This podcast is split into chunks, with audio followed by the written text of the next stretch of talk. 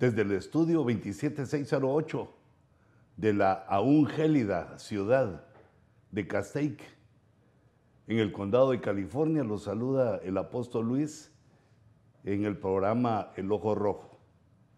Una alegría ya entrando en el ciclo ya del año 2022, ya avanzados en este año y esperando pues en la misericordia de Dios y también nuestra pronta eh, redención. Les envío un saludo a todos aquellos que aman eh, la palabra, los tiempos y que de alguna manera, de alguna manera o de otra, en las redes sociales o en vivo, en directo, haciendo eh, su esfuerzo los jueves por la noche, me acompañan en esas meditaciones y en esos temas que para mí es un privilegio eh, platicar con ustedes, exponerles de acuerdo a la escritura, pues las cosas que hemos ido entendiendo en los años. No que lo sepamos todo, no que lo querramos entender todo, pero confiando en el Espíritu Santo, confiando en que Dios es poderoso y nos ha prometido eh, darnos la visión, la explicación, irnos enseñando cosas, en esa base, eh, siguiendo los designios de la palabra del Señor, pues nos manifestamos también aquí en sus redes sociales, en las redes sociales para ustedes. Que el Señor nos dé su palabra, conforme nos ha prometido, nos dé su enseñanza y pues quede grabado en nuestro corazón eh, este mensaje, las verdades de la Escritura. Yo quisiera esta, en esta ocasión que oráramos un momentito, solo eh, ejercitando esa situación maravillosa que Dios nos da de podernos comunicar con Él donde querramos, cuando querramos, y que Él está siempre dispuesto. Amado Padre, en el nombre de Jesús, nos presentamos, Señor, en este programa, dedicándotelo te los dedicamos todos, Señor, nuestro tiempo, nuestro esfuerzo, eh, todo aquello que hacemos lo dedicamos a ti. Te consideramos a ti como el proveedor de todo lo que hacemos y lo que podemos. Y te rogamos, Señor, que nos respaldes, que nos des tu palabra y que des un espíritu de sabiduría, de conocimiento, de inteligencia para que pueda trasladar, no, no solo a mí, sino también a aquellos que buscan en tu palabra. Y te ruego, Señor, que nos llenes de tu espíritu. Llénanos de tu espíritu constantemente. No permitas que olvidemos, Señor, que la llenura de tu espíritu es una necesidad en la vida de los que hemos creído en el nombre de Jesús. Gracias, Padre. Gracias, Espíritu Santo. Y gracias, Señor Jesucristo. Amén. Eh, yo quisiera en esta ocasión que habláramos de uno de los misterios más eh, poderosos, más eh, insondables, pero que debemos ir platicando y, creyéndolo, ya que se levanta una gran nube de incredulidad, gente mal informada o pagada, no, no sé ni de dónde, o diabólica, queriendo oponerse y, queriendo enseñar cosas que no saben, que no han investigado, eh, para poner duda, para sembrar la duda en el pueblo de Dios. Y, estos se, oponen a la palabra. Esos consideran que la palabra de Dios, mm, eh, ¿cómo diríamos? Ha sido eh, eh, trastocada, ha sido aumentada, ha sido quitada. Eh, sin embargo, nosotros no creemos eso. Creemos que todo lo que está en la Escritura, Dios lo ha permitido, Dios así lo permite y es eh, plena la palabra de Dios y es nuestra guía. No, no podemos pensar que, o, no podemos entender que algo está malo, sino que si hay comas o pensamientos o, o algo que eh, está mal trastocado, entonces eh, debemos de pensar que Dios no la cuidó. Dios vela sobre su palabra y Dios ha prometido que Él nos la va a cuidar y también ha advertido a aquellos que le agregan o que le quitan eh, grandes calamidades para que lo sepan. Siempre los pone a leer el libro de Apocalipsis para que sepa cuáles son los castigos o los juicios que, hacen eso. Pero el Señor, el Espíritu Santo, vela sobre su palabra. Pero eh, lejos de actuar, digamos, contra esas personas, porque siempre han estado, esos no, no son nuevos, siempre han estado desde, desde el principio procurando oponerse y desvirtuar aquel mensaje maravilloso que Dios nos envió, aquella palabra que Dios nos envió para que viviéramos por ella, a favor de ella, y que hiciera la obra específica, la obra a la que Dios envía esa palabra en cada uno de nosotros. Pero yo me quiero basar en este eh, verso que está en el capítulo 16 de la epístola a los romanos y en el verso 25, que es un verso eh, lleno de revelación, lleno de bendición y que nos hace entender la grandeza que Dios nos ha dado como seres humanos en nuestro tiempo.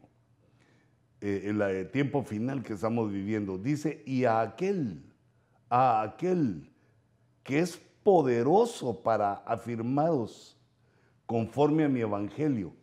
Eh, este mi evangelio está diciendo Pablo, la buena nueva que a él le revelaron, como a él se lo revelaron. Pero aquel que es poderoso para afirmarnos. ¿Y cómo se hace Dios para afirmarnos? Pues por medio del evangelio, por medio de las buenas nuevas. Dice, y a la predicación, nos afirma por medio de lo que Pablo recibió, los mensajes paulinos y también la predicación de Jesucristo. Aquí ya va lo que recogieron los evangelistas y lo que Dios le revela a todos los apóstoles demás y a los que escriben. A la predicación de Jesucristo, pero hay algo más todavía. Dice, según la revelación del misterio que ha sido manifestado en secreto o que ha sido mantenido, perdón, según la revelación del misterio que ha sido mantenido en secreto durante siglos sin fin. Fíjate eso, mira este misterio, eternidades, o bueno, ya se, se refiere a siglos, quiere decir que ya contaba el tiempo, pero eh, para nosotros, ¿da? siglos sin fin, incontables siglos millones de años o billones de años. Fue mantenido en secreto este misterio que ahora nos lo revelan. Es un misterio ya revelado. Aunque fue mantenido tanto tiempo en secreto, ahora Dios nos lo revela, nos lo manifiesta. Dos cosas. Ha sido mantenido en secreto, pero ahora es eh, manifestado y también el tercero, ahí te puse un numerito tres, mira, porque es eh, el tercer lugar donde podemos encontrar las bases de la revelación de este misterio, que es en las escrituras de los profetas. Ese es el tres. Dos serían las palabras de nuestro Señor Jesucristo. Y la primera que menciona Romanos 16, 25 es la revelación que tuvo el apóstol Pablo. Mi evangelio, las buenas nuevas como a mí me las mostraron. Entonces, pero ahora, dice, mediante el Dios eterno, conforme al mandamiento del Dios, eterno, se ha dado a conocer a todas las naciones. Ya es eh, eh, conocido, todos saben de eso. Y el objetivo es guiar a las naciones, a toda la gente del mundo, a la obediencia de la fe. Es dirigirlas, predicarles, hablarles de eh, es decir, hacer evangelismo para ellos de tal manera que todos obedezcamos a la fe, a la palabra. Ese misterio que fue tenido en oculto mm, se refiere también a que Dios nos muestra la revelación del mismo, es decir, que eh, Dios, el Dios altísimo, en algún momento eh, antes de la creación, se clona, se manifiesta, se hace manifiesto, porque la Biblia dice que a, Dios Altísimo, a la manifestación del amor, Dios es luz, Dios es espíritu, lo que Dios es, esa esencia divina, ningún hombre, nadie la ha visto jamás, nadie la ha visto jamás y a mí ese nadie me suena a todas las criaturas, no solo a los humanos. Nadie la ha visto jamás, es imposible verlo porque eh, aún, aunque va a dejar verse en el futuro, pero aún nadie la puede ver y eh, encontramos nosotros que entonces se manifiesta eh, como Jehová de los ejércitos, como el Espíritu Santo y como el Verbo. Se manifiesta en tres, en tres personas. Y es interesante que esta palabra verbo, eh, como se reconoce al Altísimo cuando se manifiesta en una de esas personalidades, es el verbo, aparece esa palabra solamente en los escritos del apóstol Juan, en las epístolas de, Juan, en el Evangelio y también en Apocalipsis. Aparece siete veces, eh, maravilloso, maravilloso, bello, como una estructura, como una menorá. Pues ya, sabes que me gusta la, menorá porque como tiene siete brazos y, el siete nos habla de perfección, podemos ver de alguna manera así más, eh, eh, digamos, más clara, podemos tener una visión más clara cuando vemos las siete cosas así ministradas, procurando usar, eh, procurando usar pues eh, las herramientas y las armas de la pedagogía para que pueda quedar lo más claro en nosotros. Pues eh, en las epístolas y en el Evangelio y en Apocalipsis, solo en Juan siete veces. Ahí vemos esta manifestación de la esencia divina aunque eh, no, solo es en el verbo, sino dijimos tres personas, Jehová de los ejércitos como el Padre, eh, el Espíritu Santo y el verbo. Esas tres personas como tres personalidades distintas y haciendo como una estructura creacional, eh, familiar, como la familia divina, como una familia divina que se manifiesta en sus, en su estructura, revela su estructura para que todas las criaturas, todo, toda la creación, y así como nosotros lo conocemos, se manifieste por familias. Así eh, lo vemos, digamos, con las creaciones eh, eh, que tenemos en la tierra, con los animales y también con, los, con los humanos. Y por eso vemos un, un gran ataque a la familia. El ataque a la familia es pues en base a esto, a, oponerse a la estructura creacional, a la estructura que hace Dios eh, en la creación, el Dios altísimo, se manifiesta así para que entendamos toda la creación, que así es la estructura de Dios por familias. También vemos a los ángeles por familias, a los hijos de Dios, a esos, a esos tipos de seres, ángeles, todo por familia. Así es esta estructura. Y por eso es que Dios se manifiesta en tres personas. La primera vez que aparece, bueno, en el orden que yo lo establecí de eh, esta manera para procurar entenderlo mejor, en eh, la primera me refiero a la primera epístola del apóstol Juan en el capítulo 5 y verso 7, donde aparece, una de las siete veces que aparece la palabra verbo. Y aquí nos dice, eh, según leemos que está escrito 5.7, porque tres son los que dan testimonio en el cielo. Eh, este, por eso a este verso le llamé testigos celestes. En el cielo tres dan testimonio. Tenemos que saber y entender que es la Trinidad con lo cual, o la forma con la cual en su eh, autonomía, en su única autoridad, en su independencia, Dios decidió manifestarse a toda la creación en tres personas, que no son tres dioses. Eh, por favor, por eso insiste en el misterio que había sido, en una cosa profunda, en un pensamiento divino que decide manifestarse el único Dios en tres personas, como una familia. Y así vemos que es la estructura humana, digamos, como nosotros lo conocemos que el esposo se une a su esposa y se hacen una carne.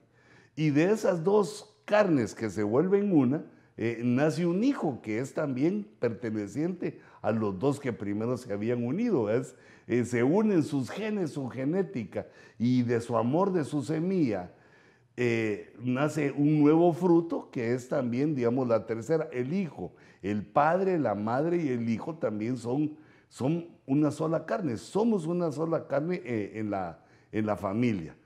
la carne de los hijos se deriva, nos la hereda a los padres. Digamos, con esa idea, eh, también Dios eh, muestra esa dimensión creacional eh, de Padre, Hijo y Espíritu Santo. Pero no debemos compararlo exactamente con lo humano, porque mira cómo estamos de, somos de chiquitos, somos una creación hormiga en ese, ¿qué digo hormiga? Microscópica en ese vasto universo, sino que solo veamos la sombra, cómo Dios hace esa estructura en la cual eh, son tres, pero son uno. Y nos lo muestra también Dios, eh, digamos, eh, en nuestra familia, como somos los humanos en la tierra, que la definición de matrimonio llegará a ser una sola carne. Entonces, los que dan testimonio en el cielo son tres. El Padre, Jehová de los ejércitos, como se manifestó a Israel. El Verbo, que nos damos cuenta que antes de que eh, conociéramos al Hijo de Dios, lo conocimos como el Verbo, como que va eh, manifestándose de diferentes maneras a la creación. Para muchos, eh, para muchas creaciones diferentes a la humana, no la conocieron, no conocieron al Hijo, sino como el Verbo.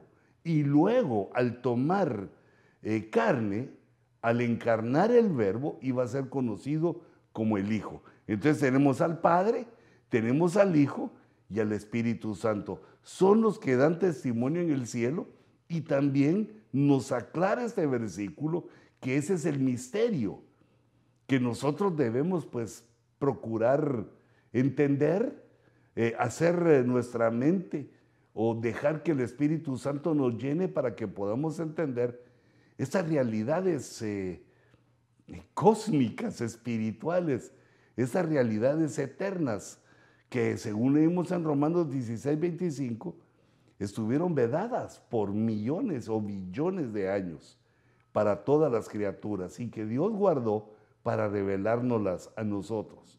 Y son aquellas en las cuales se opone eh, la mayoría eh, sin investigarlo, sin entenderlo, sino que con una oposición que raya en la necedad, y basándose eh, en la ciencia o en sus propios eh, pensamientos. Pero, ¿qué pensamiento más profundo o más alto? ¿Qué pensamiento se puede comparar con el pensamiento de Dios? Que así lo decidió, así lo hizo, y entonces Él solo nos, nos lo revela. No nos pregunta qué nos parece. No nos pregunta si estamos bien o mal con ellos, sino que nos revela la decisión cómo Él decidió que quedaran estas cosas. Entonces, la primera ocasión que eh, sale el verbo, que aparece el verbo según el orden que yo le estoy dando, es tres testigos celestes. Y los tres son uno. La Trinidad es una y se manifiestan en tres personas diferentes con tres actividades diferentes que se complementan, se conjugan, eh, todo a favor de sus criaturas y de su creación. Nosotros ah, atisbamos a verlos solamente eh, como humanos, pero eh, los tres eh, funcionan, la Trinidad funciona para toda la creación, porque son Dios, no están limitados a una sola creación, sino funcionan a toda la creación, todo lo que nuestro buen Dios ha hecho en ese vasto universo. La segunda vez que aparece, lo ubicamos como criador, no creador, sino como criador. Le delega el Altísimo no, en ese repartimiento de funciones que da el Padre como el creador. Creador es que eh, de la nada hace todo, de la nada hace todo aunque esto de la nada es una profundidad tremenda que pues la mayoría de los humanos no alcanzamos a ver, pero cuando empezamos a, notar o a ver qué piensan eh, las mentes humanas acerca de la nada, encontramos eh, páginas, capítulos, libros, enciclopedias, bibliotecas eh, que se busca la nada, la, entender la nada y creo que no se logra nada, nada, nada. Parece un pececillo que nada. Es una profundidad la nada, es que no existe nada. Mira cómo cuesta eh, definirlo. La nada no existe, siempre hay algo, pero eso ha sido un pensamiento de los grandes, de los filósofos, de las grandes mentes, porque no podemos entender, nunca ha habido la inexistencia de todo. La nada no existe, sino que siempre ha existido Dios, la esencia divina, el Dios altísimo, siempre ha existido y ahora Él decide manifestarse, crear cuando dice Génesis, en el principio creó Dios, decide Dios crear y crea basado en, este, en esta familia divina, en esta estructura trina, estructura trina. Pero ahora Juan nos empieza a manifestar a nosotros al verbo. No es que tengan menos importancia en Jehová de los ejércitos o el Espíritu Santo, sino que nos toca a nosotros descubrir este misterio que a veces había estado oculto, que el verbo iba a tomar carne, se iba a manifestar entre los hombres, como el Señor Jesucristo para hacer pues eh, la redención, no solo de la humanidad, sino de toda la creación. Entonces, para esa segunda eh, faceta o esa segunda vez que aparece, me voy a Juan 1.1. Ese es en el Evangelio. Y aquí le puse el Criador el verbo es el creador, el Padre crea, el Hijo cría, y dice la Escritura que en el principio existía el verbo. Ya existía en el principio. O sea, antes del principio ya existía, en la eternidad. Y dice 1.2, Él estaba en el principio con Dios, y aquí viene como criador. Todas las cosas fueron hechas por medio de él. Eh, digamos, la función que le tocó, la función eh, fue ser criador. Por medio de él fueron hechas todas las cosas. Dice, y sin él, nada de lo que ha sido hecho fue hecho. En él estaba la vida. Aquí hay una de las cosas que eh, Dios se manifiesta. En el verbo estaba la vida, en el verbo estaba la luz. ¿Qué es Dios? En el verbo estaba el Espíritu, en el verbo estaba lo que dice la Biblia que es Dios, ahí se manifestaba en, en el verbo. Entonces, en él estaba la vida y la vida era la luz de los hombres. Nosotros encontramos ya aquí, o lo podemos notar, que ya aquí ya hay humanos, ya hay hombres, ya hay seres los cuales eh, tienen vida por medio del verbo y tienen luz, es decir, eh, pueden ver, hay, cosas que ver, hay, hay, un reino, hay algo ahí, hay eh, mundos, planetas, constelaciones, galaxias donde hay, o por lo menos la Tierra, donde los hombres pueden ver las cosas, pueden palparlas, pueden estar en contacto con una realidad creada por Dios esa realidad en la cual nosotros vivimos. Pero el punto de Génesis, o perdón, que también se refiere a Génesis 1, pero es Juan 1.1, es que en el principio ya existía el verbo. El verbo es eterno. El verbo es Dios. Él estaba en el principio con Dios. Ahí notamos que ya tiene una personalidad. Está con el Altísimo, pero ya tiene una personalidad, tiene una función una delegación en la familia divina.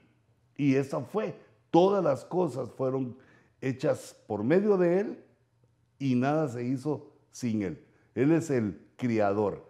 Juan 1.1 entonces eh, y Juan 1.3 nos habla de este criador en el cual se nos revela que Él es Dios y es nuestro Dios y se manifiesta primero a toda la creación como el verbo.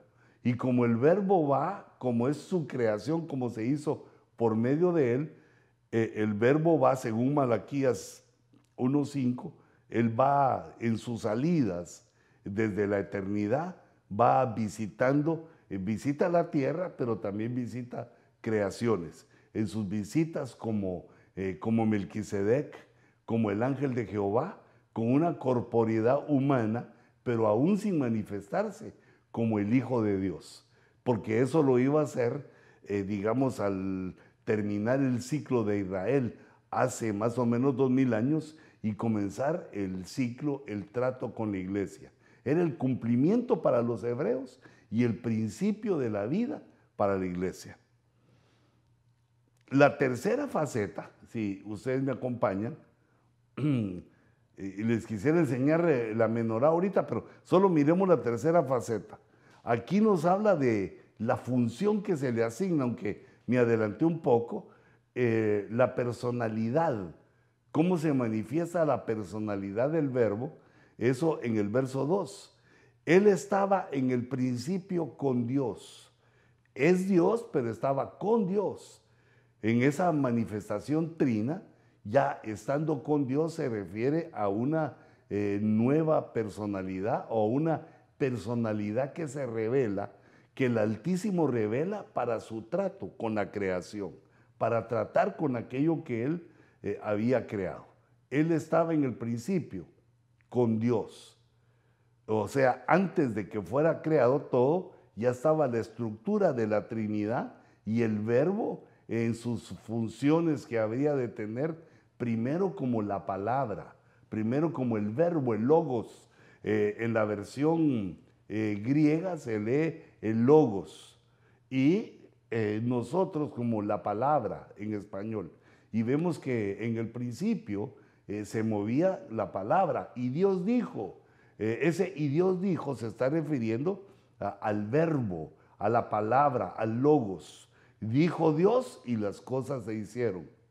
Entonces Él se manifiesta acá en el verso 2 del capítulo 1 de Juan, se manifiesta con Dios y luego, como leímos, todas las cosas fueron hechas por Él y, es el criador, pero estamos viendo su función ahora, ya no estamos viendo mm, como lo vimos en el punto anterior, sino que ahora la función que le toca, como la palabra es criar, y vemos su, personalidad eh, diferente, diferente a la del Padre, que el Padre envía su voz porque el verbo está en el seno del Padre. En ese momento está dentro del Padre y entonces el Padre emite la palabra, emite al verbo y las cosas se realizan. Digamos, si, vemos eh, la menorá, cómo se va manifestando el verbo. Vimos que en la primera son los testigos en el cielo, en primera de Juan capítulo 5. la Trinidad, los tres son uno y son testigos en el cielo. Luego en Juan 1.1 se manifiestan en el tiempo. Aparecen ya en el tiempo, aparece el principio y aparecen en el tiempo. Y luego la personalidad, la función eh, que se le da al verbo eh, aparece en el verso número 2, cuando se dice que el verbo estaba con Dios. El verbo es Dios, pero estaba con Dios. Quiere decir, ya al lado del Altísimo estaba Jehová de los ejércitos, el verbo y el Espíritu Santo, como esa estructura con la cual Dios va a manifestarse a toda la creación. Y en el caño central, en el cuarto, en el cuarto caño, en el caño central, vemos en Juan 1.1 la esencia, la esencia divina. Eh, pero leámosla, ¿qué dice eh, la escritura? Y nos regresamos aquí al dibujito. Dice eh, en Juan 1.1, en el principio existía el verbo, existía el verbo. Quiere decir que no fue creado en el principio, no fue creado, sino, sino que el verbo es Dios, es una manifestación del Dios eterno, ya existía el verbo y el verbo estaba con Dios. Eh, otra vez regresamos a ese punto porque, bueno, es que es algo profundo y maravilloso. de, que vemos como del Altísimo, del único Dios, de la esencia divina, de la energía primigenia de Dios, surge la Trinidad. Pero aquí en Juan 1.1 se enfoca al verbo. Surge la Trinidad quiere decir que así se manifiesta Dios. Él decide manifestarse de esa manera a sus criaturas. Pero deja claro que el verbo es Dios, ya existía. Ya existía y estaba con Dios. Entonces es eh, parte de la esencia, es eh, eterno, el verbo es Dios. Y así lo confirma la siguiente parte que te ponemos aquí, mira, la repetimos, la entrada triunfal. Y el verbo era Dios. E, ese era Dios es poderoso porque está hablando de, un pasado profundo, pero también podríamos, eh, sería mejor, digamos, en, no, pero no podemos mejorar la escritura, pero eh, digamos en la forma de pensar cuando decimos y el verbo es Dios. Solo que actualmente nosotros no lo conocemos como el verbo, porque el verbo toma carne, fíjate en su función, en su personalidad, esa que Dios le da, es de, hablar, es de decir qué es lo que se va a hacer para que la creación entienda y se hagan las cosas. Pero ahora se va a manifestar también como el Hijo para los hombres. El verbo encarna y entonces su función pasa a ser el Hijo de Dios. Es Dios, pero se humilla de tal manera que se pone como enviado del Padre, porque esa decisión la tomaron ellos, viene a la tierra, olvida todo, eh, se humilla hasta lo sumo, porque esa fue la función que se le delegó de alguna manera profunda, maravillosa y oculta. Él acepta esa, eh, no sería mutación, sino que esa función de tomar un cuerpo, de encarnar y venir a redimir a la humanidad. Y entonces allí, aquí vemos como dejamos la, eh, nuestra cuarta, el caño central. Yo puse en el caño central, puse que es la esencia, que el verbo es Dios, es la esencia divina manifestada a la humanidad. Y en el quinto, pongo ya como hijo, el unigénito. Eh, esto aparece eh, en Juan 1.14. Es la quinta aparición de la palabra verbo de las siete que habíamos hablado. Y el verbo se hizo carne. Eh, fíjate que vemos, digamos, en Lucas cómo es el Dios altísimo, el que pone el santo ser eh, cubierto por el Espíritu Santo, o sea, trabajando toda la Trinidad, todo el Dios eterno, trabajando pone en el vientre de María al santo ser. Pero aquí dice que el verbo, mira la participación del verbo, que él se hizo carne. Es decir, que él aceptó, él estaba dispuesto, él quiso esa función del verbo fue tomar carne, encarnar, se hizo carne, pero no solo eso, sino que habitó entre nosotros, vivió entre los hombres, eso ocurrió, eh, digamos, hace dos mil años, vivió 33 años y medio entre nosotros. Y entonces a la generación, aquellos que les tocó ver la promesa que Dios le cumplía a Israel, aquellos hebreos y aquella generación que le tocó ver al verbo encarnado, a conocerlo como Jesús de Nazaret, como el Señor Jesucristo, al ver las señales y maravillas, las profecías cumplidas, al ver todo aquello, aquel, aquella conmoción que, causaba en la humanidad, porque a partir de entonces iba a ser eh, predicado Jesús y iba a aparecer el cuerpo místico de Jesús que es la iglesia. No tuvo hijos literales en la carne, sino que se inició una nueva generación de hijos que nacían en el Espíritu. Por eso así tenemos que aplicar o así debemos de aplicar cuando después de Jesús se habla de su generación o de sus generaciones, que son una única generación en varias oleadas.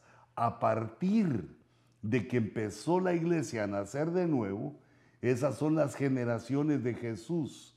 Esas son los hijos de Jesús que nacen por el Espíritu, son dirigidos por el Espíritu, llevados al modelo de Jesús y volviéndose adoradores y también buscados y encontrados por el Padre como los verdaderos adoradores. Una obra maravillosa, inteligente a lo sumo, suprema, en la cual Dios rescata a la criatura y no solo eso, sino que consigue una esposa, trabaja para una esposa.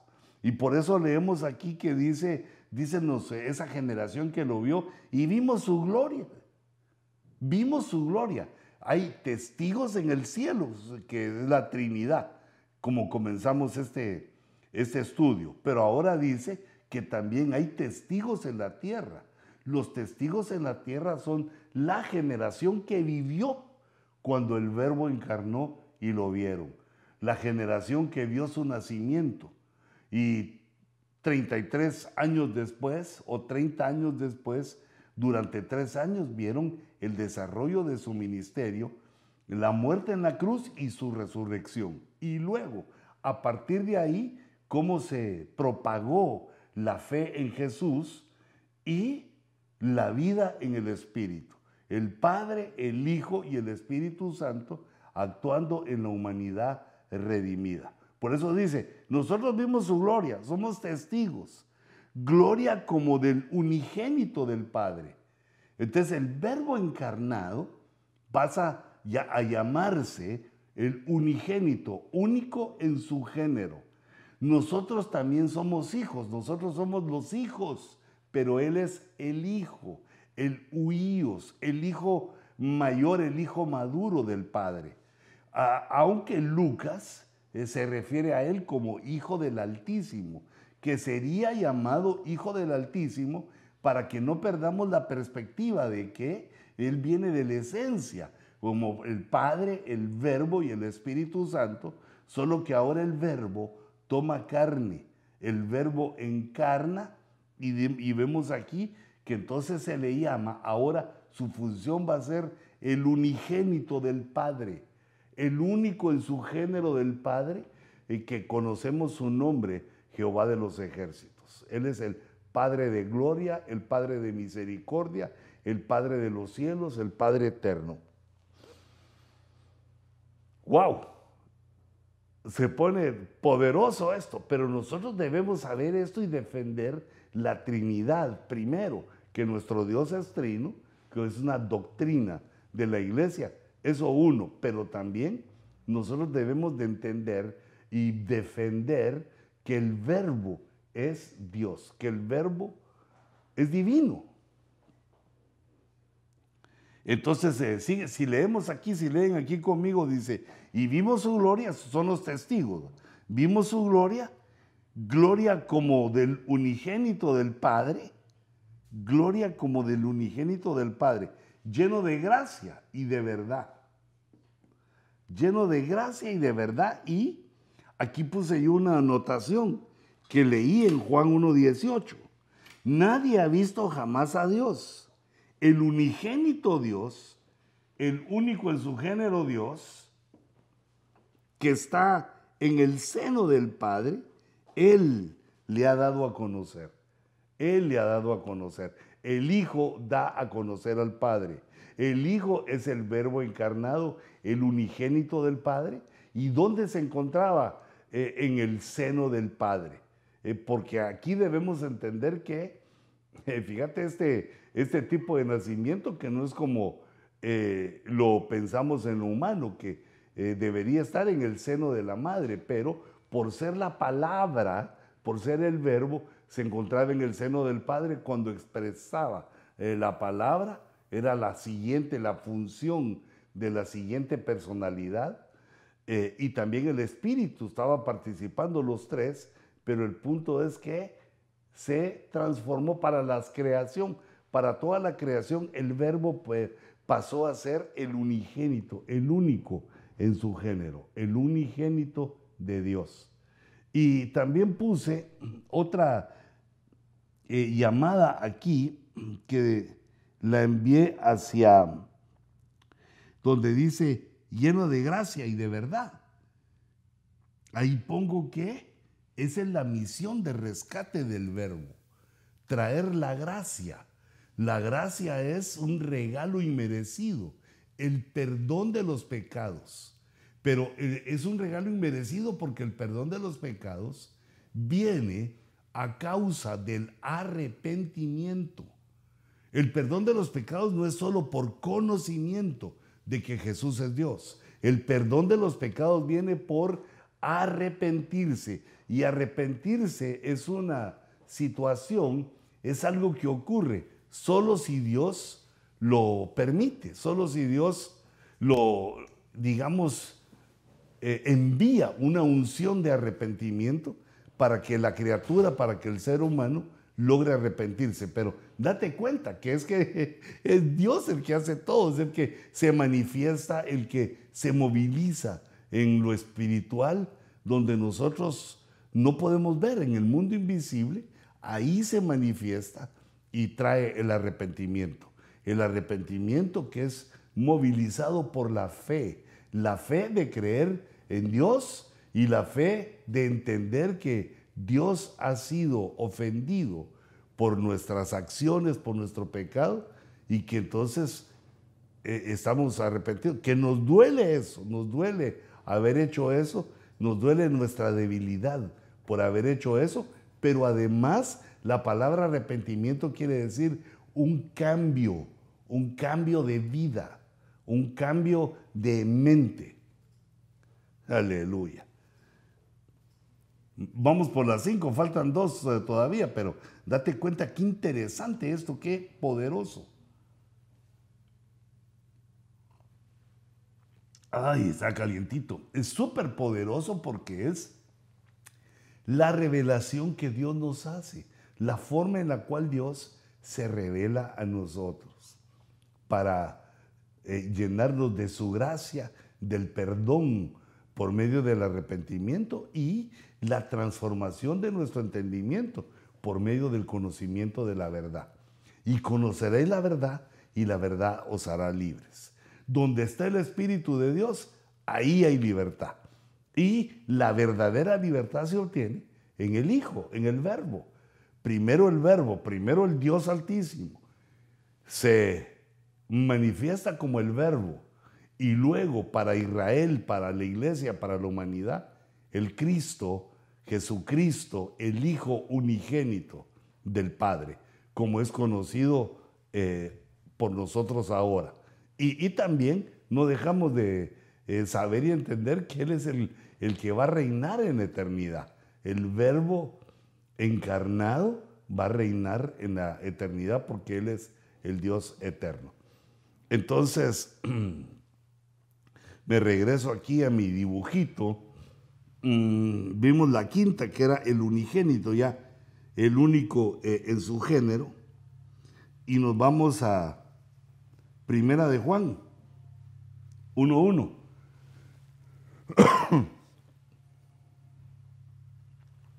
Perdón. ¿Cómo puse ahí yo? La vida, la vida revelada.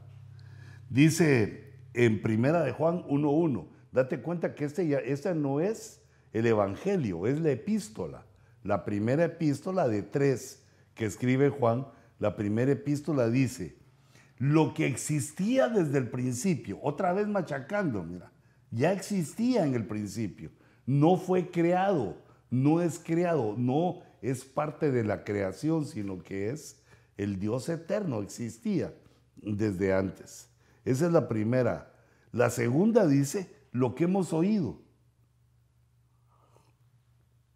Aquí nos eh, recordamos que el punto es que ahora hay testigos oculares, testigos humanos que vieron su gloria y su verdad y que ahora lo manifiestan. Existía desde el principio, Dios eterno, pero ahora en la tierra. lo que hemos visto, lo que hemos, perdón, lo que hemos oído y lo que hemos visto.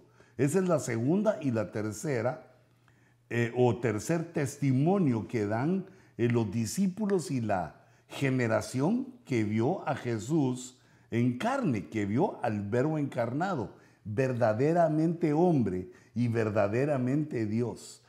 No a la, a la mitad de esto, no de otra manera, con un cuerpo humano, pero no caído, un cuerpo humano que no venía de María y de José, sino que el cuerpo humano que fue hecho por el Dios Altísimo y puesto en el vientre de María para que viviera todo el proceso que vivimos los humanos, los humanos caídos, los nueve meses en el vientre y luego el nacimiento eh, en Belén y luego eh, su vida en Nazaret hasta que comienza su ministerio a los 30 años.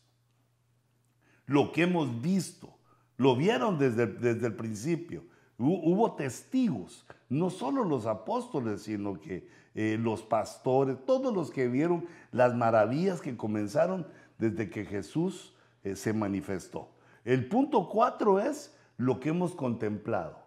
La contemplación ya no es solo, ya no es solo ver y oír, sino que la contemplación, cuando uno contempla algo, está implícita una reflexión, está un asombro ante una grandeza, ante una belleza, eh, ante algo que es maravilloso, está un asombro que se contempla y se procura eh, pues eh, razonar, entender, reflexionar en esa grandeza, que es el siguiente punto.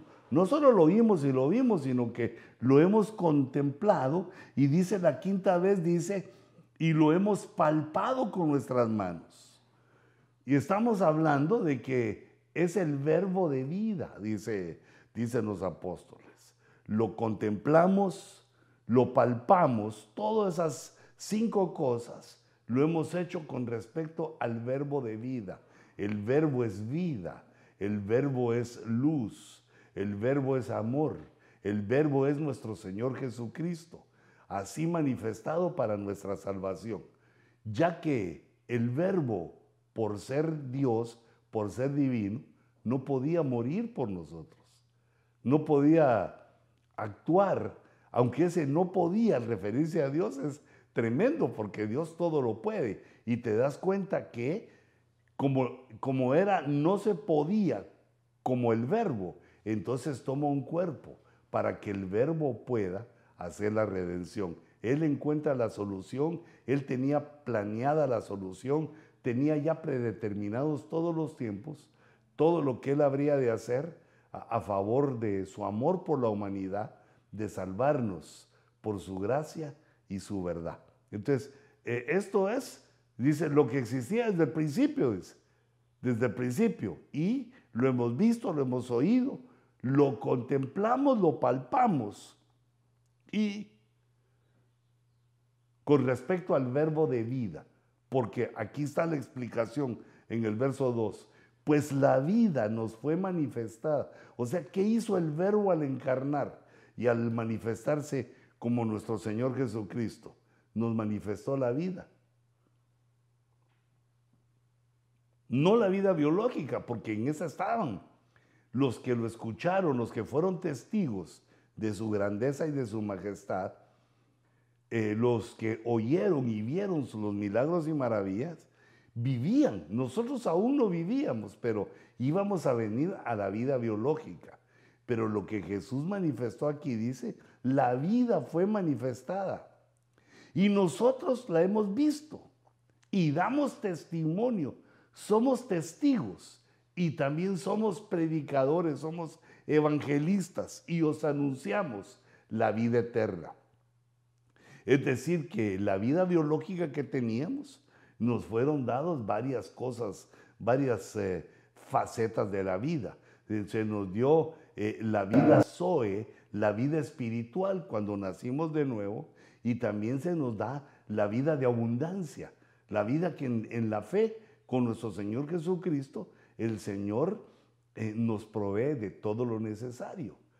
Ay Señor, llénanos de tu Espíritu Santo, por favor. Danos la abundancia de tu Espíritu.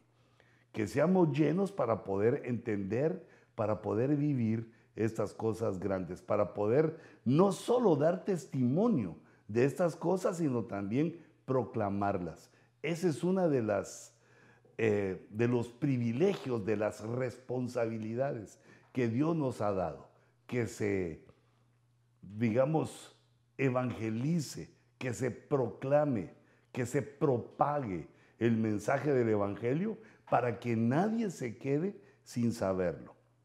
Por eso dice, dice, ¿y qué, ¿y qué os anunciamos? La vida eterna. Nosotros somos testigos y por eso os anunciamos como diciendo, sucedió en nuestra generación, pero es para todas las generaciones que vienen y para todas las generaciones que pasaron.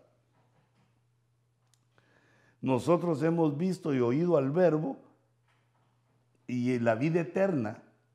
Nosotros le hemos visto y damos testimonio y nos anunciamos la vida, os anunciamos la vida eterna porque eh, nos enseñó la escritura, lo leímos antes que en él estaba la vida en él estaba la luz y entonces nos vino a anunciar esas hermosas facetas de la vida, la cual estaba con el Padre y se nos manifestó. Esa es la sexta eh, faceta y la séptima faceta de la, el verso que aparece en la palabra verbo cierra con la victoria final Así le puse yo el verbo victorioso. Aparece en Apocalipsis 19:11. En el 9:11, bueno, se le agrega un 1. Dice, dice el apóstol Juan, está observando en el futuro. Lo llevaron a ver eh, el Apocalipsis, le revelaron el futuro y dice, y vi el cielo abierto. Y he aquí un caballo blanco. El que lo montaba Fíjate, el que lo montaba, el jinete, se llama, eh, es el primer nombre que se le da, por eso le puse ahí un número uno. ¿Cómo se le llama? Fiel y verdadero. E, el único que es fiel y verdadero es nuestro Señor Jesucristo. Entonces el que va montado en el caballo es el fiel y verdadero y mira el testimonio y con justicia juzga y hace la guerra. Aquí se está refiriendo a la guerra de Armagedón, en la cual el anticristo, el falso profeta y la humanidad engañada se enfrentan a Jesús en su venida. Por eso dice que con justicia juzga y hace la guerra.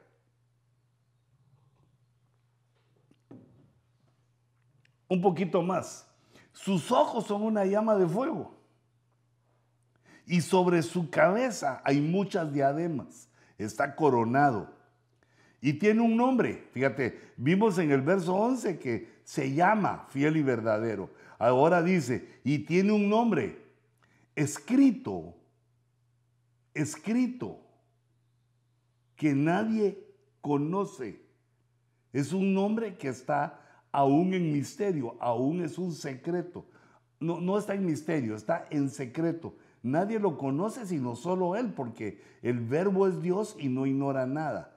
Entonces el primer nombre es fiel y verdadero. El segundo nombre que aparece, eh, con que aparece el jinete del caballo blanco es el nombre eh, secreto. Y está vestido, el tercer nombre dice, y está vestido de un manto empapado en sangre y su nombre, es la tercera vez ahí, mira, y su nombre es el verbo de Dios, el verbo de Dios. Es decir, eh, la manifestación del Altísimo, la manifestación divina dada a la creación para mantener su trato, su comunión con el Creador. Aquí lo menciona claro, ¿quién es ese que viene y derrota? Nosotros lo conocemos como la segunda venida del Señor Jesucristo, pero trae un nombre escrito en su manto. Viene vestido de manto, perdón, no lo trae escrito, sino en su manto empapado. El que trae escrito es el que nadie conoce. Es como eh, la inscripción que apareció en el palacio de Babilonia, que nadie la podía leer, sino se la revelaron a Daniel, solo que ese nombre a nadie se le ha revelado.